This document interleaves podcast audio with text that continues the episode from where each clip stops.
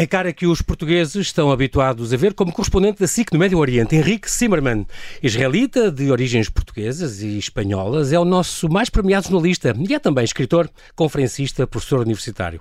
Radicado há mais de 50 anos em Israel, 25 dos quais como correspondente no Olho do Furacão, é a terra com mais jornalistas por metro quadrado.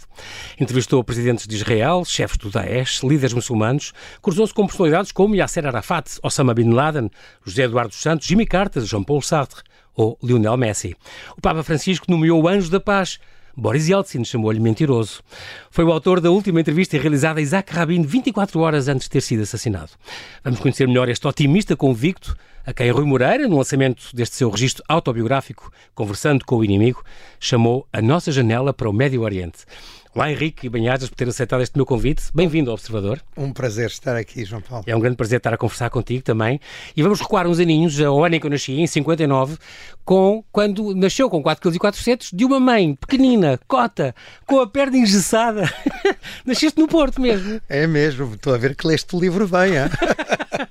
uma mãe coragem, tiveste uns pais extraordinários, isso é, é muito, muito bom, é além de uns avós, claro. Uns pais e uns avós, é verdade que tive a sorte de ter pessoas fora de série à minha volta, desde o dia que nasci, mas a minha mãe era isso, era muito pequenina, eh, mas era muito vaidosa, andava com tacões no inverno de Porto e caiu, partiu a perna, eu ah, acho, pronto. um mês antes do grávida, meu nascimento, grávida, e ainda por cima tinha um monstro na barriga e olha, nasci 4 400, pois é, eras grande. tu, tu, tu sentes-te o quê, Henrique? Sentes-te mais português, mais israelita, mais espanhol ou tudo um pouco? Não, espanhol não me sinto absolutamente. A minha mãe era espanhola. Sim Uh, Belinha, né? sim, é, exatamente, mas não, não, sempre tive ali um raízes bocadinho. é mais o israelita. É, é, é as minhas raízes, eu sou, eu sou um judeu português que decidiu ir viver para Israel, uhum. que mantém as raízes portuguesas, hum, sobretudo as raízes tripeiras, para mim são muito importantes. Aqueles anos em Portugal foram decisivos em todos os aspectos, uhum. também me, por vários motivos. Um, porque eu digo sempre, eu tenho lá amigos, até hoje, que estiveram comigo no, no jardim infantil e na escola primária e que me ligam para Israel depois de um atentado e me perguntam: estás bem? Como se me tivessem visto no dia anterior. Exatamente. Quer dizer, eh, são, são amizades. Agora, quando apresentei o meu livro lá, onde estava o Rui uhum. Moreira, Exatamente. com quem também estudei no, no Liceu Garcia da Horta, estavam lá 25 tipos da minha turma do, do, do, Porto, do, do Garcia da Horta, que vieram, sei lá, 40 e pico anos depois quer dizer, é, é realmente único e isso é parte do meu ADN, eu diria, claro. da minha memória coletiva e da minha identidade. Uma infância, uma infância feliz tu passaste no Porto, além do Senhor das Castanhas. Sim, o Senhor das Castanhas. Que é, é incrível essa história. É de, uma história. É uma, Recordar-se. O mais incrível é que fiquei tão emocionado quando o vi pela última vez que não, não me lembrei de fazer uma fotografia. E ah, tenho okay. que lá voltar agora e andar, andar à procura isto, dele. Isto porque era um homem que, que vendia castanhos, que à, à frente da fábrica do, dos seus pais, se não me engano, era fez eclairs, qualquer coisa. Exatamente. E, e, e lembro que tu passava e oferecia-te, dava-me castanhas, se, se, eras muito mimado por ele, eras mimado por Todos os dias. E, e, ele, e de repente, ao fim de não sei quantos anos, quando voltaste lá, décadas depois, ele lembrava-se de ti. Não, ele, ele olhou para mim eu, eu adoro castanhas. É, Lembra-me o meu pai e o meu avô, aquela infância, o meu jardim infantil estava ali em frente. E eu chegava lá e todos os dias ele me dava uma castanha para mim, uma para o meu pai e uma para o meu avô. E eu ia e entrava, tinha quatro anos exatamente, e entregava-lhes as castanhas.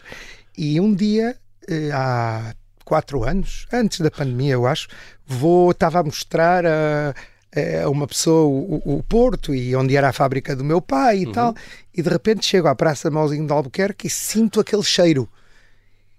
E aproximo é. e vou comprar aquilo, não reconheci o senhor, é. mas ele olha para mim e diz: Então, onde é que estavas? Estava à tua espera. Só tinham passado 45 anos, ou uma coisa do género. e é eu digo, ah, eu, eu, sabes, é eu vi-te eu vi crescer no, na televisão. Ah. Uh, e, e, sabes que o teu pai e o teu avô me salvaram. Eles ah, impediram que, que eu fosse posto fora da minha casa. Agora, para mim, aquele senhor, naquela altura, era já um velhote. Ou seja, mas ele devia ter 20 e pico de anos. Agora, as mãos dele estavam iguais, cheias, sujas da mesma coisa. Foi, daquela foi, cinza, não é? É, exato. E posto-me a falar do, do, do, meu tema mais delicado, que é o meu avô e o meu pai. E, e bom, emocionei-me imenso e, e pronto, e fui-me embora. E, e depois aquilo, no dia seguinte, comecei a contar essa história e disse mas foi verdade ou eu sonhei? O que é que... Exato. mas Esta foi verdade. É a altura em que, em que, a realidade ultrapassa a ficção, Totalmente. não é? Meir Zimmermann é um este judeu polaco de Lutsk. É engraçado porque é uma terra uh, uh, que hoje é na Ucrânia. Pois é. E hoje é uma terra também mártir, com certeza. Quer dizer, uh, o teu avô veio de lá, é muito engraçado. O primeiro, com, com o primeiro que eu tô, tô, e estou a imaginar também o teu bisavô, com, com, uma barba longa, os olhos muito azuis, muito loiro. Tu herdaste esse, esse gene um, e que se vestiu como os gentios na altura. Foi o primeiro que não é? Que, se, na altura vestiu como os goim.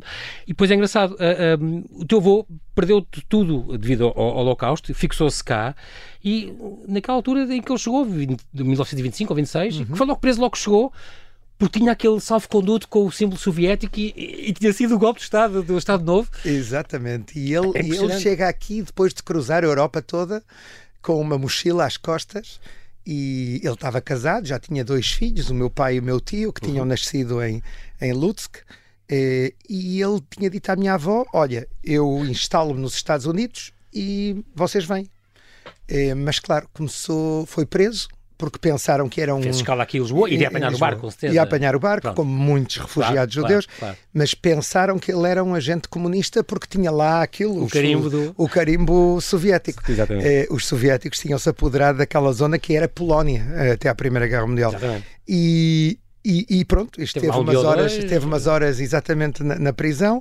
Tinha um amigo aqui que vinha de Lutsk também, que foi lá falar com eles com aquele português macarrónico a tentar explicar, mas olha lá, isto não tem nada a ver, não sei o quê.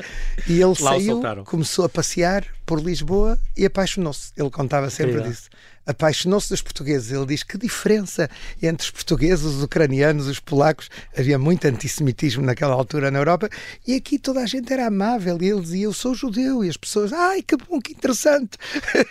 e perguntavam-lhe. E ele adorou e, e, decidiu cá ficar. E na altura, era uma altura complicada, os, os, os, eh, os judeus eram um bocadinho considerados cidadãos de segundo, aliás, na terra do teu pai, do, do, de onde ele saiu, do teu avô, de onde ele saiu. Um, mas nós, nós, entretanto, ainda continuamos com algum algumas expressões e judiarias com anedotas, com não seja judeu, sinónimo de forrete e tal. Este antissemitismo ainda existe um bocadinho, assim, Henrique. Mas é mais. Sabes o grande problema, João Paulo, que, que não, que infelizmente estamos a viver agora uma época que, que eu nunca pensei que chegaríamos a isso. Quer dizer, eu, quando eu era miúdo... Voltaríamos a isso. É, exatamente. É, Parece-me impossível que 80 anos depois do Holocausto estejamos a viver um... Está, está no fundo, um incremento dos fenómenos antissemitas. Exatamente. Tu sabes que outro dia estava no, no Dubai, encontrei um rabino que uhum. me diz que ele, quando está em Paris, ele é rabino em Paris, uhum. ele não se atreve a ir com a kippah, com, com, com, cabeça. o chapéu ritual, eh, na rua porque batem-lhe em Paris em é 2022. Impressionante. É, é, em Londres a mesma coisa, em Bruxelas a é mesma coisa. É um processo civilizacional, no fundo. Parece uma coisa realmente impossível, não é? Que em 2022 ainda exista isso. Eu, no Porto uhum. da minha infância, eh, tive algum incidente eh, que conto aqui, que relato no, uhum, no livro, nos Maristas do Porto. Maristas eh, que teve um final incrível, ou seja, não sei se leste, claro. quando me pediram perdão. No mail enviado exato, décadas depois. Exato, e vieram à apresentação Faz de um livro meu do, prévio. Dos Papas, peço aqueles pedidos de desculpa dos Papas exato, sobre a Inquisição. E Até hoje eu não sei se não foi o Papa que meteu ali a mão, mas. Meteu uma cunha, é tão, tão mas, é, mas chamou-me muita atenção não, e foi e, e, super emotivo esse perdão. Mas e é, também no é Liceu o Dom Manuel II, também, também Exatamente. houve aquele, o, conta a história do valentão neonazi que queimou, queimou os dedos com o isqueiro. Que e... era, uma coisa, era uma coisa incrível, que ele e o irmão eram dois neonazis que fizeram depois uma, uma, um registro na casa dele e encontraram numa das zonas melhores do Porto, uhum. encontraram lá fotografias do Hitler e Mein Kampf e etc. Ou seja, isso existe, mas eu devo dizer que se eu tenho que comparar entre Portugal e outros países europeus, começando pela Espanha uhum. e pela França e pela Bélgica e pela Grã-Bretanha e pela Itália, uhum. eh, Portugal é um caso diferente. Eu acho que Portugal é Ainda um país é um muito mais aberto,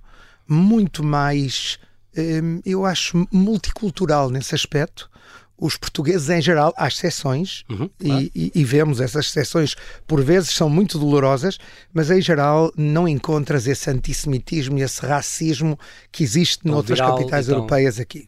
Isso é bom.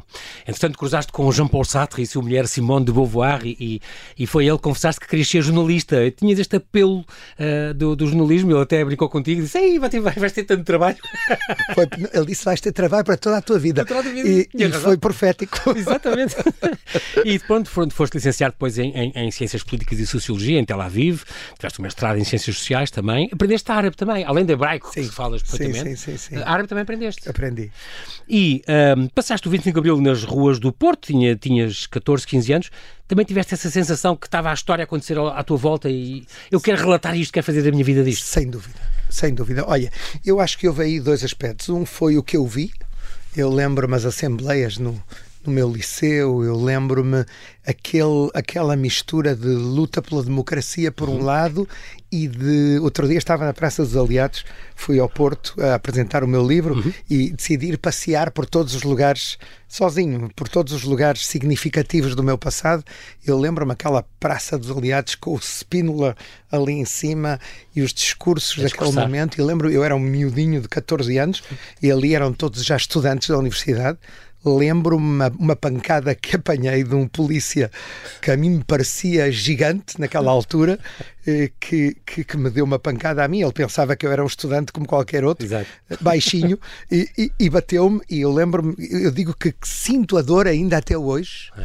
Eu acho que, que eu me transformei num profundo democrata nesses momentos acho que aprendi muito o que isso é, uhum. A democracia. Até digo isso muito em países como Israel, que são democracias uhum. desde o primeiro dia. Eu digo, vocês não sabem o que é viver. E lutar por ela. Exatamente, lutar por uma Olha, democracia. Olha, cada vez mais eu tenho a sensação uh, que não tinha tanto há uns anos que não é um valor adquirido. Ah, não. E então agora, como tu falaste já nisso, não, não é? Dúvida. Uh, não é uma coisa dúvida. que temos que continuar a lutar e se calhar cada vez mais, porque está em risco com as eleições, com o regresso da extrema-direita, com, com, os populismos, com, não é?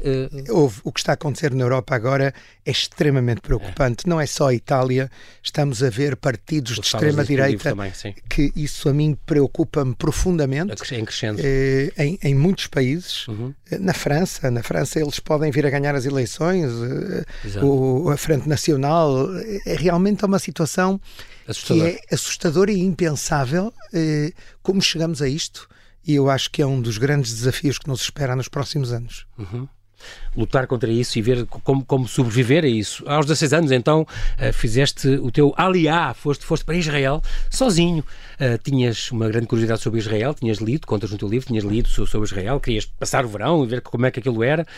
Um, e depois ias ver se ias lá estudar na universidade no ano seguinte e tal. Um, a tua mãe não, não, foi muito de acordo, claro, o teu pai achou uma ideia fantástica, esse, esse voltar às raízes, e, chegaste, e lá foste. E foste trabalhar para um kibbutz, chegaste a trabalhar como padeiro como, no algodão também. Uh, foi uma grande experiência também. Não imaginas, não imaginas. Eu acho que até hoje tenho aquele tique de fazer o pão com as mãos Sabes, havia uma ah, máquina, como nos tempos modernos, vinham pedaços de massa e era preciso dar forma e atirar para o, para o, para o fogo. Aqui era 50 graus ali, eh, era, era, foi realmente uma experiência. Mas havia jovens de todo o mundo, uhum. havia meninas muito bonitas.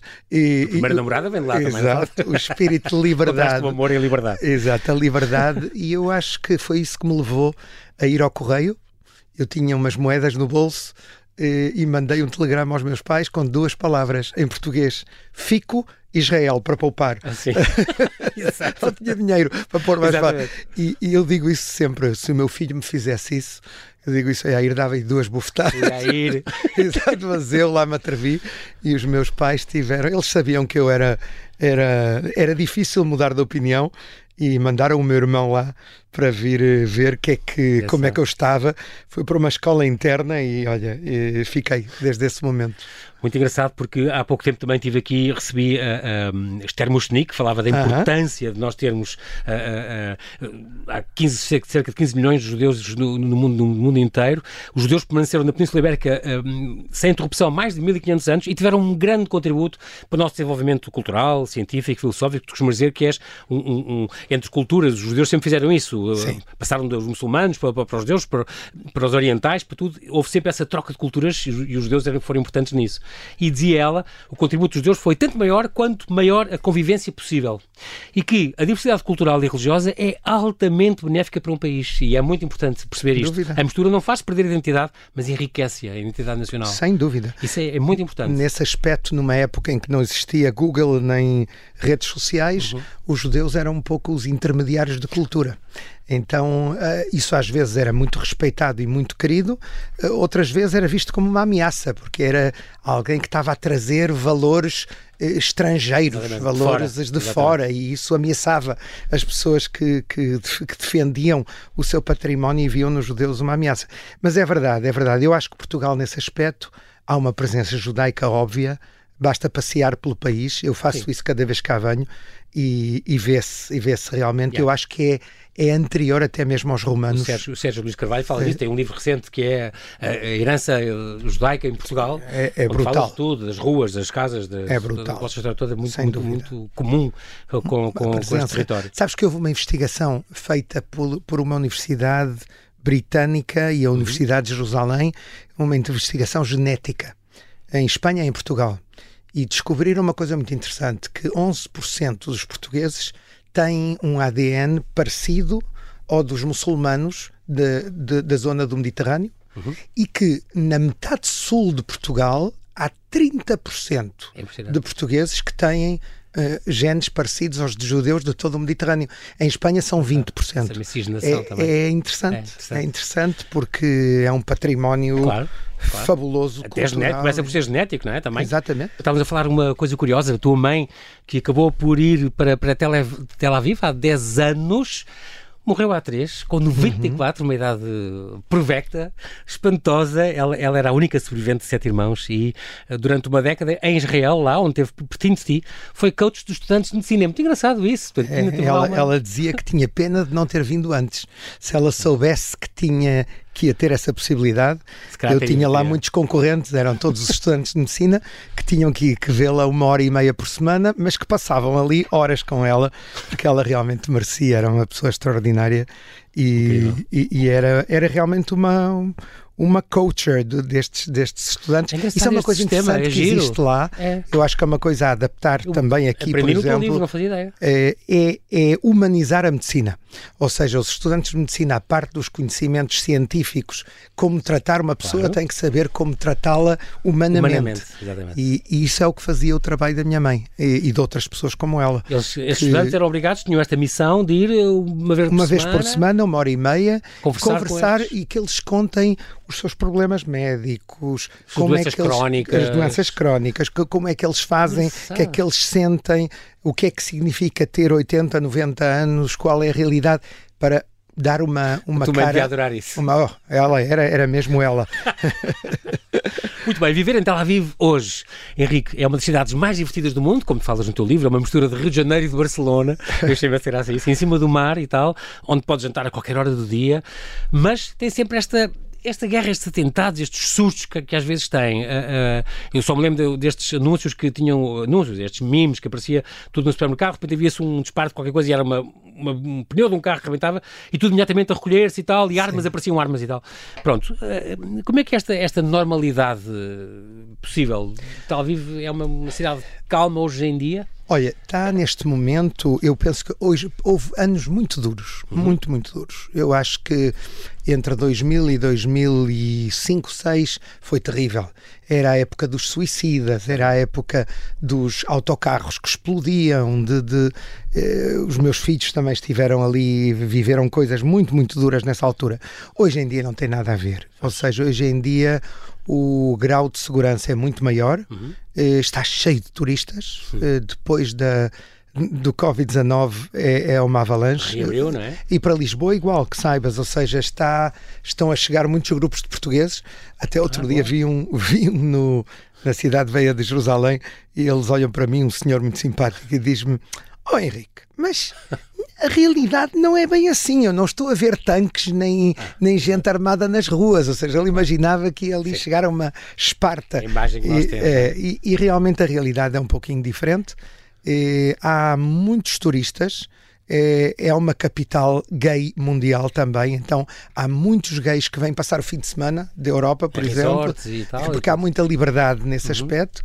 Eh, Muita tolerância e ao mesmo tempo é uma cidade que é uma festa realmente. É, é uma declaração, eu acho, à vida. Sempre que, É. tu, sempre que havia alguma coisa que, te assustava mais, e por causa dos teus filhos também, hum, tu telefonavas logo aos teus filhos, claro, a saber deles. Mas diz uma coisa importante: o, o que te assustava mais é que o medo os paralisasse. Não, queria, não querias nunca, e fazias questão de lhes dizer, que eles odiassem ou ficassem paralisados com medo. Sem dúvida. Isso- Olha, isso, isso eu aprendi do meu avô. O meu avô, Meir, de quem falaste antes, ele, Uhum. ele não queria contar-me que 70 pessoas da, da nossa família foram assassinadas no Holocausto. E quando eu lhe perguntei porquê, eh, e finalmente ele me contou, ele disse-me: Não vos quero contaminar com ódio. Eh, Eu acho que, que eu fiz uma coisa parecida com os meus filhos noutro contexto. Uhum. Num contexto de atentados, etc. Eu não queria que eles tenham medo, que eles se refugiem em casa e não queiram sair. Então, muitas vezes tomei decisões de dizer saiam, vão com os amigos, porque achava que, estatisticamente até, o perigo de que a eles lhes acontecesse alguma coisa era muito menor do que o, o prejuízo mental que, que haveria para esse se, A se eu fatura- desmetesse fatura, esse exatamente. medo, não é? Mas isso é um dilema, é um dilema como pai, mas graças Claro, a Deus claro. hoje em dia a situação é totalmente diferente. Já, já há sete anos, eh, a tua filha, há sete, há sete anos foste a Auschwitz pela primeira vez, Uhum. tu dizes que fecha- fechaste um ciclo na tua vida e eh, a Noa, a tua mais nova, aliás, que, que, que a, tua, a tua filha mais velha pôs um, um bilhetinho no muro das lamentações pedir- a pedir o, o irmão e lá vai ver a minha irmã, pronto. Mas ela, ela foi então em Auschwitz também com a escola e, e tu dizias, e dás sempre uma carta a dizer lembrem, mas não odeiem, recordem o passado, viva o presente, confiem no futuro. E é muito curioso isso, porque preparas esse caminho. Sem Não é esquecer, não é dizer que não aconteceu, não, aconteceu, e hoje em dia também há muito negacionista e muito, não é? Tende-se muito para isso. É, sem dúvida. Mas- Dei aos três. Os não- três foram em momentos Exatamente. diferentes, porque têm idades diferentes, Uhum. mas aos três escrevi-lhes uma carta e, e eu- que eles guardam até hoje. Eu acho que uma delas também publiquei no livro. É, Sim, Justamente por exatamente. isso. Acho, Acho que é foi da mais nova, exatamente. É, não, não há. Muito curioso. Por trás de um grande homem há sempre uma grande mulher. Nós estamos a falar agora da Yael Kehat. Ela, ela, tu companheira já há 15 anos, gestora de empresas, socióloga. Tem, tem uma empresa com ela, tens uma empresa com ela, a Simmerman Productions, produzione. É, é, é, Uma é um, detalhe, é um detalhe interessante. É uma mulher extraordinária. Sim. Estivemos juntos 15 anos. Uhum, Nós separamos-nos durante a pandemia. Uhum. Foi um momento bastante traumático também do ponto de vista pessoal, mas continuamos a ser eh, íntimos amigos e estamos muito próximos. Uhum. Eh, E realmente nós conhecemos-nos aqui, quando ela era um bebê, nasceu em Lisboa. Pois, Eu conto essa eram- história. eram o pai era No Brasil. diplomata, exatamente. E, e ela nasceu aqui. Não era de Israel, era um brasileiro Ah, ok. que tinha ido para Israel. Então é. Sim, e ela sim. nasceu aqui e, e as nossas famílias estavam muito unidas. O meu avô ajudou os avós dela que chegaram da Polónia depois Ah, eh, e recebeu-os aqui. E até hoje eh, trabalhamos juntos. Era uma mulher, é uma mulher extraordinária. Ela tinha trabalhado com o Yitzhak Rabin nas eleições de 92, quando terminou a universidade. E, e tínhamos muitas coisas em comum eh, devido a tudo isto, mas é assim a vida, assim que agora passamos para a frente, Mais um ciclo. os dois. Série de documentário Jihad Now, e tu és realizador também, que exploras as raízes do Islão radical, da Al-Qaeda, do Estado Islâmico, já com uma série de, de- de- de episódios. Eh, uma das coisas que me lembro, que, que fazes também referência no teu livro, é esta, esta ehm, Yazidi, esta escrava sexual, uma miúda com 15 anos eh, que o Estado Islâmico fazia, e pelos vistos isso acontecia frequentemente, tinham trazido essas miúdas que eles, que eles recrutavam, entre aspas, e, e eram umas escravas sexuais que tinham trazido para a frente de combate e eram violadas várias vezes por dia. Isto foi das coisas que mais impressão te fez e estes comentários que tu fizeste, alguns deles, deve ter sido uma coisa de, de valor por dentro e por fora, não é? Essa mulher, essa menina de quem estás a falar, eh, eu estava, tive uma, tive três vezes na, na frente do Daesh com um general curdo, Uhum. uh, Sirwan Barzani, Que os combatia. exatamente, que era o homem que tinha o peso da luta contra eles, Uhum. e eu vi combates que de 18 horas eh, e estava com ele no jeep dele e de repente vieram ter com ele e disseram-lhe que havia uma menina de 15 anos, naquela altura a Noa tinha 15 anos e para mim foi, foi filha, terrível, claro, a Noa, a minha mais pequena. uhum. Em, depois levaram-na a ela, vestiram-na, deram-lhe de comer, levaram-na, ela esteve na Alemanha há uns anos, em tratamentos psicológicos depois, ela, mas como ela, muitos mais. Uhum. Ou seja, tanto meninas Sim. como meninos. Eh, o que lá aconteceu, que eu acho, exato, foram, bom, foram transformados em. Eu vi meninos Objetos de 9 anos que eram rapazes que eram transformados em terroristas, que lhes faziam levar caminhões cheios de bombas, ou lhes ensinavam, ou eram escravos, simplesmente davam eh, de comer aos, aos, aos combatentes do, do Daesh, ou meninas de 9 a 22, 23 anos, que eram vendidas nos mercados de escravos eh, todas as semanas, eh, em Mosul e em Raqqa, eh, e havia, havia eles, eles faziam publicidade eh, na, nas redes sociais um dia antes e diziam amanhã esta menina vai ser vendida por tanto. E havia meninas que eram vendidas por 22 mil dólares, foi o máximo que eu vi, e algumas que eram vendidas por um maço de tabaco. Eh, dependia se era mais clara ou mais escura, se era mais dócil ou menos dócil, etc. Eh, terrível, terrível. Foram, foram experiências duríssimas Sim, para no Iraque. Isso também não, não, não foi complicado. nada fácil e eu acho, temo, que neste momento está a voltar. Ou seja, o Daesh está a levantar cabeça outra vez é? na Síria e no Iraque.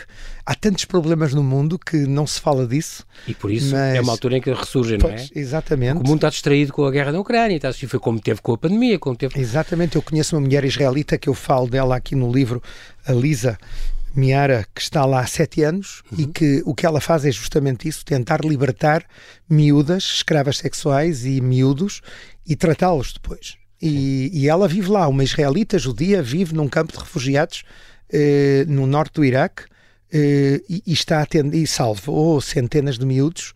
É realmente uma coisa impressionante. E ela disse-me outro dia que o problema é que também, não sei se sabes, houve casamentos, casamentos, houve violações de homens do Daesh com partes destas meninas e nasceram crianças e ninguém quer receber essas crianças. Os do Daesh morreram e as famílias delas não querem saber porque são filhas desses tipos. Exatamente. Então há neste momento moglis, milhares de moglis naquelas zonas, crianças, crianças que são selvagens totalmente, que andam à procura no lixo de comida e que ela diz que este vai ser o Daesh 2.0. Que ninguém adota. É, não, e é, tu, tu falas nisso, o, o, o desemprego no mundo árabe hum. prevê-se 100 milhões em 2030, isto é uma bomba relógio, tu alertas para isso no teu livro também. Não... Totalmente. É, para mim é um dos, dos principais problemas. Pensa que o mundo árabe controla mais de um terço do petróleo, mais de um terço do gás do planeta e, e, mesmo assim hoje em dia deve haver 60, 70 milhões de jovens desempregados que vão chegar às nossas idades sem nunca ter trabalhado na vida deles. É uma geração perdida. Vai ser e isso facilmente é um regimentada para, para, para, roubar e para matar. Isso é, um, isso é um problema muito sério para o futuro falando nos teus livros aqui até chegar a este último, Vozes, vozes ou Entrevistas no Centro do Mundo, este já, já saído há quase 20 anos, uhum. uh, que foi o prefácio do Jorge Sampaio, que foi traduzido para espanhol, para hebraico, para árabe, para inglês. Estas 25 entrevistas uh, que realizaste numa década, desde a Golda Meir, que, que ia fazendo biscoitinhos assim do forno, olha a Ser Arafat, o Shimon Peres e tal, um, a quem perguntaste aquilo da, da, potência nuclear, porque é que se tornou Sim. uma potência nuclear, não é? O Shimon Peres tivesse aquela resposta para, para não tornar a acontecer para não nos tornarmos do Auschwitz, para não ver outro Auschwitz. Exatamente. Impressionante. Um, o Ariel Sharon, pronto. Uh, uh, Isaac Rabin, a tal última entrevista que está lá, e aquele político mais sinistro que tu entrevistaste, este Hamed Yassin, era o líder do Hamas na altura. Incrível. Esse tipo era, era estava numa cadeira de. foi o líder fundador. Exatamente, exatamente. Ou seja, em 1987 e ele, ele estava numa cadeira de rodas e tinha uma voz muito fininha. Hum. E eu lembro-me com a voz dele, como ele mexia centenas de milhares de pessoas, conseguia, tinha um carisma extraordinário, e, mas dava medo, dava medo. Eu lembro-me no meio de uma entrevista que eu fiz para a SIC eh, com ele, eu estive na casa dele muitas vezes, 14 vezes, não me engano, eh, e, e no meio de uma entrevista interromperam-me era o Ismail Hania, que era o braço direito dele, que depois foi primeiro-ministro do Hamas, uhum. e, e diz-me: desculpa um segundo, mas vocês podem continuar a filmar. E de repente entram cinco tipos vestidos como os do Daesh, só com os olhos de fora, ah, de preto, todos eles. Eram gente do braço armado do Hamas que ia partir para Israel para fazer um atentado e vinham receber a bendição do Sheikh. E eu ali no meio a filmar aquilo. Ou seja, é uma coisa, até hoje tenho essas imagens. E, e é... impressionante, eu, por causa dele tinha morrido a namorada do teu filho uh, pouco tempo antes. Não, não, era namorada, mas era amiga e estava na, na, na aula dele. Com 15 anos. É, uma miúda. Quando saiu, por acaso ele se fosse, aí afligiste, podia, podia ter sido ele. Exatamente. Foi comprar uma shawarma e, e em frente à escola e veio um suicida, explodiu-se. E era um suicida enviado por esse Ahmed Yassin. E no dia seguinte ele manda-me uma mensagem, liga-me para casa, naquela altura ainda não havia celular. O que pode quer recebê-lo. Que me quer receber na sexta-feira à tarde. E, e, eu a pensar, é vou ou não vou? E vou fui. armado. o que eu digo é, é, é um bocado uma sensação de médico que tem que tratar um terrorista mesmo, ou seja, tens que ir lá e não tens que julgar. Deontológico, o jornalista também, não é? Exatamente, eu tens vou lá, o que, eu, o que eu sinto antes ou depois é irrelevante. Exatamente. Durante, eu tenho que ser o mais Aliás, objetivo mesmo e esta questão da guerra da Ucrânia, então a gente diz isso, os, os mais avisados sempre disseram isso, a, mesmo a paz tem que ser feita mesmo com os ditadores e com, e com os do lado do outro lado. Tem que ser, não podemos estar todos contra ele e ele, ele não se vai calar nunca e vai se fazer cada vez Nós pior. não podemos escolher os nossos inimigos. Temos que sentar à mesa as pessoas com quem temos que lidar, gostemos ou não gostemos, não é? Exatamente. Conflito no Médio Oriente, uh, uh, isto. Uh, Bashar al-Assad também, também, também tiveste, guerra na Síria, meio milhão de mortos, o único país sem fronteiras totalmente reconhecidas. A falar deste conflito no Médio Oriente, Henrique, tu preconizas alguma solução? Uh, uh, a paz total talvez nunca seja possível, tu dizes isso no teu livro, mas devemos fazer tudo o possível para diminuir, para, para, para distanciar-nos da ameaça das guerras, mas alguma, haverá alguma solução? Uh, ou a que prazo?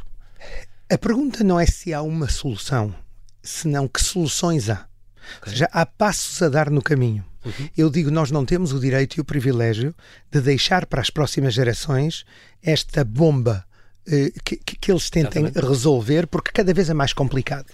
Já temos que dar passo. Se eu acho que se deu um passo muito importante há dois anos, com os chamados Acordos de Abraão, uhum. Israel começou um processo de normalização com parte do mundo árabe. Isso é extremamente importante. Eu penso que aqui outro dia falei no, no Senado francês em Paris uhum. e eles convidaram para falar disso e, e, eles mesmos diziam, e têm razão, na Europa não há uma consciência do que está a acontecer. Há uma importância brutal. Estamos no quarto capítulo de um livro com mais de 20, mas já há quatro acordos de paz: Israel, Emirados Árabes Unidos, Sudão, Bahrein, Sudão e Marrocos. Marrocos. E estão a acontecer coisas extremamente interessantes também com a Arábia Saudita, eh, que é a chave de muitas coisas no futuro e há uma aproximação também com a Jordânia e com o Egito, com quem já tem Israel acordos de paz. Eu penso que vamos a ideia é ver... é juntarem-se mais países cada vez mais, não é? Isto é um e balão que... de ensaio para. E que essa massa crítica de países ajude a resolver o tema palestiniano.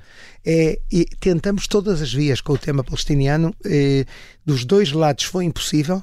Eu acho que o que agora devemos de fazer é eh, mobilizar o mundo árabe que tem um interesse real e tem a capacidade e tem o, o poder de pressão uhum. sobre as duas partes para tentar melhorar a situação. Eu não digo uma paz definitiva ainda, mas sim tentar pôr fim a, este, a esta situação impossível que ainda se vive. não é? Que ainda Exatamente. Se vive.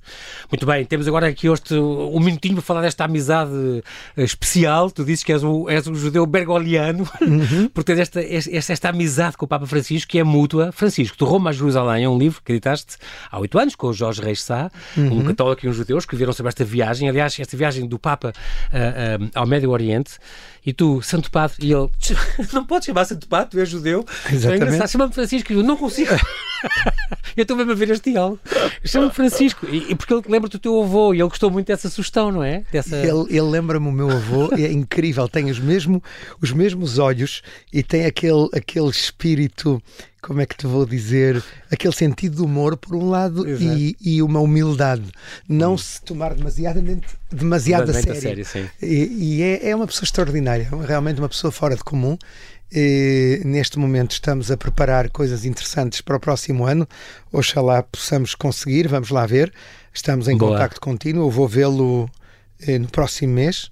e, já és falamos... um convidado permanente lá da casa de Santa Marta, onde almoçaste com ele. Antes da, antes da pandemia eu ia lá seis, sete vezes por ano. Agora foi mais complicado, mas agora ele pediu-me para ir, que ele está com saudades. Ah. Ele está a trazer de novo os amigos dele. Eh, também o Ravino, que é um grande amigo dele, também esteve Skorka. lá agora. Exatamente, Abraão. Abraão Skorka. E vamos, e vamos começar a fazer coisas. Ou seja, vamos. Ele liga-te, Henrique, é o Papa Francisco, e tu nem tiveste para dizer, eu sou Napoleão. Eu tinha a certeza que era um amigo argentino que estava a gozar comigo. Exato.